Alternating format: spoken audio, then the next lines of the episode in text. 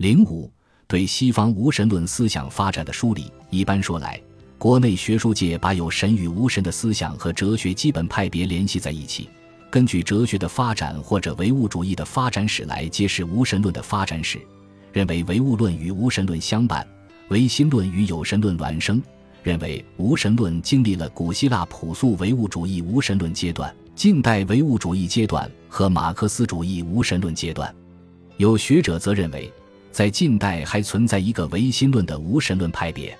这是以哲学世界观的不同，从对哲学基本问题的解决为参考来揭示无神论的本质和内涵的，或者说是以理论基础为区分依据的。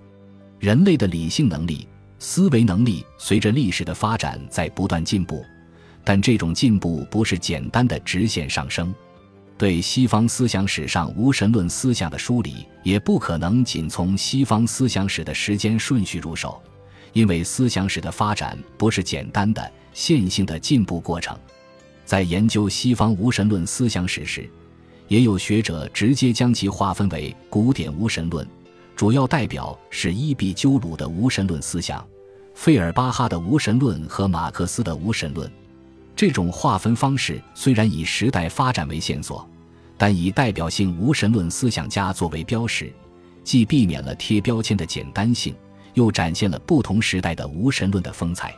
法国神父亨利·德吕巴克认为，西方无神论简单的说有三种。第一种是粗俗无神论，这种无神论在所有时代都或多或少的存在。他认为，这种无神论虽然在什么时代都有，但它并不能提供什么有价值的东西。第二种是纯粹批判性的无神论，从历史来看，它是苍白无力的。这种纯粹批判的无神论无法代替他所批判的东西，因为它是纯粹的批判、绝对的否定，所以也就没有生命力。第三种是当代无神论，他列举了孔德的、费尔巴哈的和马克思的、尼采的三种人本主义无神论。虽然他在宗教有神论的思想基点上看问题，但他仍然承认马克思的无神论是有建树的、有机的无神论，而且他也认为。当代无神论越来越显示出建树性，显示出力量。